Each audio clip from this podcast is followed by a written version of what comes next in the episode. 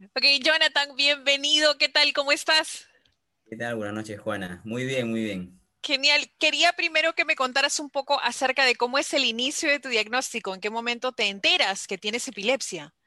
Ah, bueno, fue hace eh, más o menos 10 eh, años. Wow. Más o menos 10 años. Eh, justo yo estaba em, empezando la universidad y, y en eso tuve como que un aura, ¿no? Esas auras que siempre dan, tuve esas auras justo en, justo en el salón de clase fue justo en el salón de clase, me acuerdo, en uno de los primeros ciclos, y eh, tuve esa aura, ¿no? Ahora, a mí me dan esas auras, pero eh, como de yabús. ¿Cómo así? Eh, por ejemplo, cuando están, de repente estaba en clase y el, y el profesor estaba en plena clase, ¿no? Y yo siento escalofríos, ¿no? Antes de, siento escalofríos y cuando empieza a hablar el profesor a dictar la clase, yo siento que digamos, esto ya me lo han dicho, oye, esto ya pasó, digo, entonces me da miedo y entro en crisis.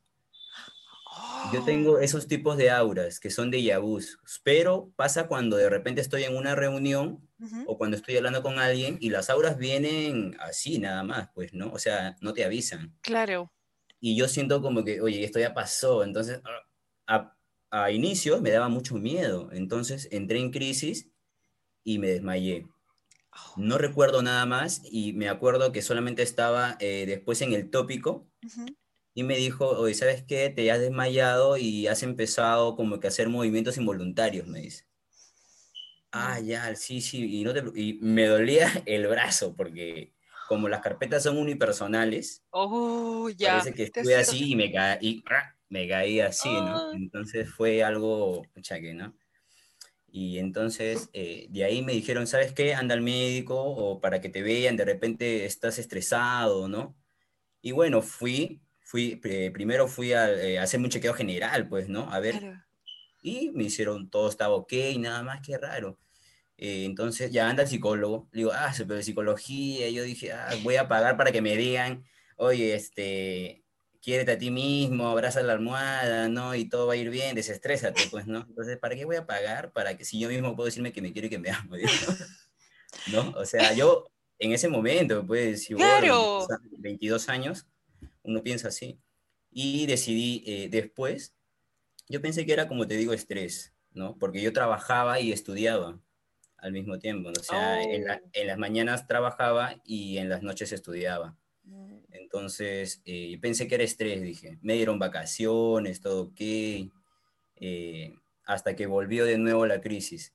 Pero, ¿qué pasa? ¿Qué pasa con la crisis? Lo que pasa es que como eh, yo antes, este, joven, ¿no? Tomaba, no fumaba, pero sí tomaba. Y después venía el problema, que en las resacas, ¿no? A veces uno está mal, le duele todo, la cabeza, y eso genera, eh, eso, eso genera las auras y posteriormente las crisis, sí. ¿no? Y me dijeron, no, oye, y yo le preguntaba a mis otros eh, amigos, pues, ¿no? Que habían tomado conmigo y todo lo demás, no, yo no, no me, no me pasa nada, me duele la cabeza, sí, pero ellos se tomaban no sé qué cosa, una pepa y ya estaban tranquilos, pues, yo no soy mucho de automedicarme, ¿no?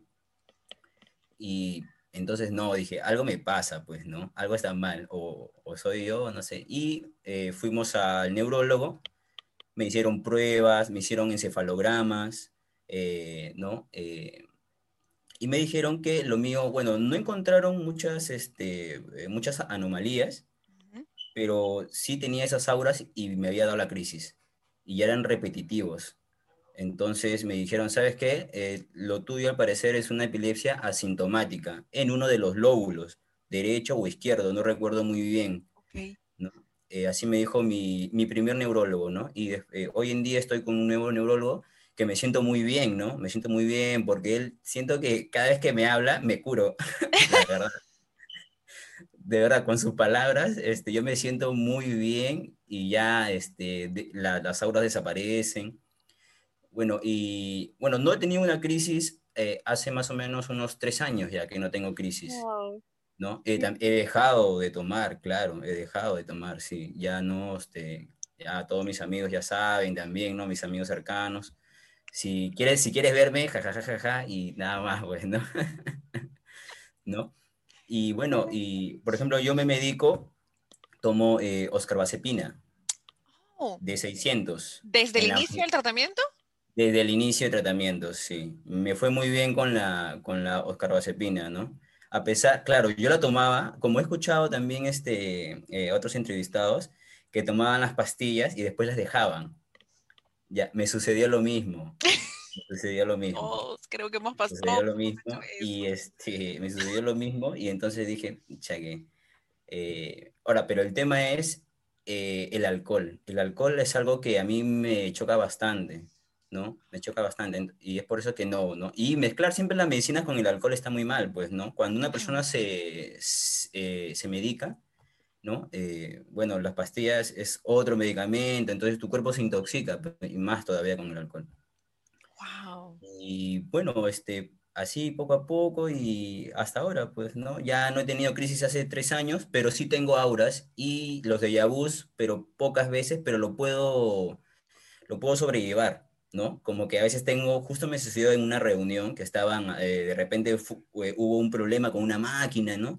Y entonces, todo, y justo yo estoy en el área de mantenimiento y todos los días hay problemas a veces, ¿no? Como tú sabes Claro. y empezaron a, a conversar y yo estaba, ¿no? Así y siento los escalofríos, ¿no? Las auras avisan, las auras Sí. avisan. En mi caso me da escalofríos, ¿no? Este, las manos se me enfrían, entonces yo quiero estar caliente, me pongo así, algo así, como que me pongo tenso, ¿no?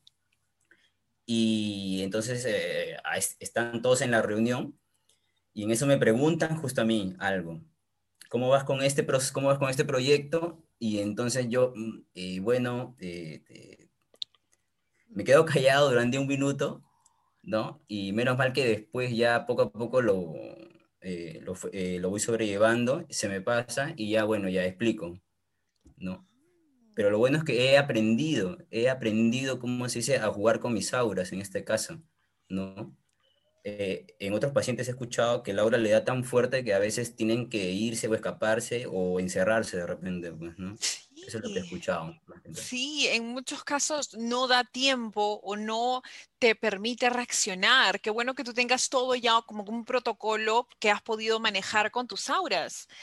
¿Alguna Claro. vez has escuchado algo raro acerca de tu diagnóstico, un concepto extraño o un prejuicio acerca de personas que no tengan el diagnóstico? Claro. Sí, sí, sí, claro. Por ejemplo, eh, como te digo, eh, por ejemplo, eh, mi diagnóstico, a mí me diagnosticaron epilepsia a los 22 años, ¿no? El neurólogo con todo, ¿no? Pero anteriormente eh, yo ya sentía esas auras, pero yo no sabía que era, que era aura. Por ejemplo, en el colegio, eh, ¿no ves que siempre hacen formación, Claro. ¿no? Y a veces ha- hace, hace sol, todo eso. Y recuerdo que me desmayé también esa vez. Pero ¿qué dijeron? No, eh, ha sido insolación. Ha sido Ya. el sol te ha dado y te has desmayado. Eh, ah, bueno, puede ser. ¿no? Y a la semana también me volví a desmayar dos veces. Ah, no, este niño está desnutrido, dijeron. Ese niño está desnutrido, dijeron. Y llamaron a mis padres, a mi mamá. No, pero si mi hijito come bien, Dios santo. Y, ya, y como he escuchado, ¿no? Susto también dicen. Ah, De también. repente estás asustado, estás asustado, ¿no? Y me llevaron al curandero y no sé qué, me empezó a bailar por todos lados, ¿no? Y, y bueno, yo, yo, yo, bueno, yo en ese momento de niño, pues uno no sabe, pues, ¿no? Claro. Joven, ah, bueno, acepta nada más, pues, ¿no? Pero poco a poco, ahora da risa, claro, pero en el momento uno se asusta y, y a veces, ¿no? Pasar Piensa por que Claro, todo ese proceso, y creo que tenemos muchas cosas en común, que recién me estoy dando cuenta al poder conversar con adultos que tienen ese diagnóstico, es que todos hemos pasado por todo este tema de primero el rechazo a la ayuda psicológica, que yo también he pasado por eso bien fuerte, por el tema de lo que es lo espiritual. A mí también me llevaron a un curandero, el tema, hay muchos síntomas similares que no se visibilizan en pacientes adultos y creo que es necesario de todas maneras contarlo para romper mitos y para que las personas no tengan ideas equivocadas. No quiero terminar esto sin pedirte por favor, ¿qué te gustaría explicarle o decirle a las personas que no tienen este diagnóstico? ¿Qué te gustaría que sepan? Eh, bueno, quiero que sepan en, primero, en primer lugar que eh, la epilepsia no es hereditaria. No, me ha pasado, me ha pasado que de repente, oh, de repente tu papá, tu mamá, tu, sobrino, no, no, la epilepsia no es, no es hereditaria, ¿no? De que puedes pasar por procesos de estrés, puedes encadenar de repente algo que tengas dentro del cuerpo, pues, ¿no? Como se dice pero eh, el tema es que tú sepas controlar, como se dice, ¿no? Y dejar el, como se dice, eh, el sobreexceso, ¿no? La diversión está bien hasta cierto punto, nada más que a veces uno de joven se pasa, como se dice, ¿no? Eh, y que visiten a su médico, es verdad, visiten a su médico, siempre tienen que hacerse chequeos médicos, más hoy en día. Por ejemplo, en la cuarentena yo empecé a experimentar procesos de pánico que no sabía ¿no? Es mi primera vez. Yo no sabía que estar encerrado me daba procesos de pánico y eso desencadenaba mis auras y todo lo demás, ¿no? Hay que tener en cuenta de que el estrés es algo que se puede controlar siempre y cuando uno sabe, como dice, uno no tiene que ver el vaso, como dice, uno tiene que ver el vaso vacío, como se dice, ¿no? Uno mismo se puede autoayudar, ¿no? Igual el psicólogo te va a decir lo mismo, pues, ¿no? Eh, y que se pongan a leer, por ejemplo, a mí, me a, mí me gusta tocar guitarra, por ejemplo, ¿no? Es un buen, este, para, para, para poder desestresarme, porque ya que en el, en el trabajo, en el trabajo siempre va a haber estrés, ¿no? Pero siempre hay que tener en cuenta de que eh, el, el que te va a cuidar eres tú y nadie más. Qué genial eso, de verdad. Eso último que acabas de decir me encantó el, primero que nos vamos a cuidar, es decir, lo más importante en cuidarnos somos nosotros mismos.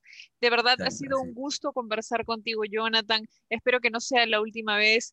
Y de verdad, e, e, encantada de conversar contigo. Ha sido un gusto. Cuídate mucho. Igualmente, un fuerte abrazo. Cuídate. Gracias.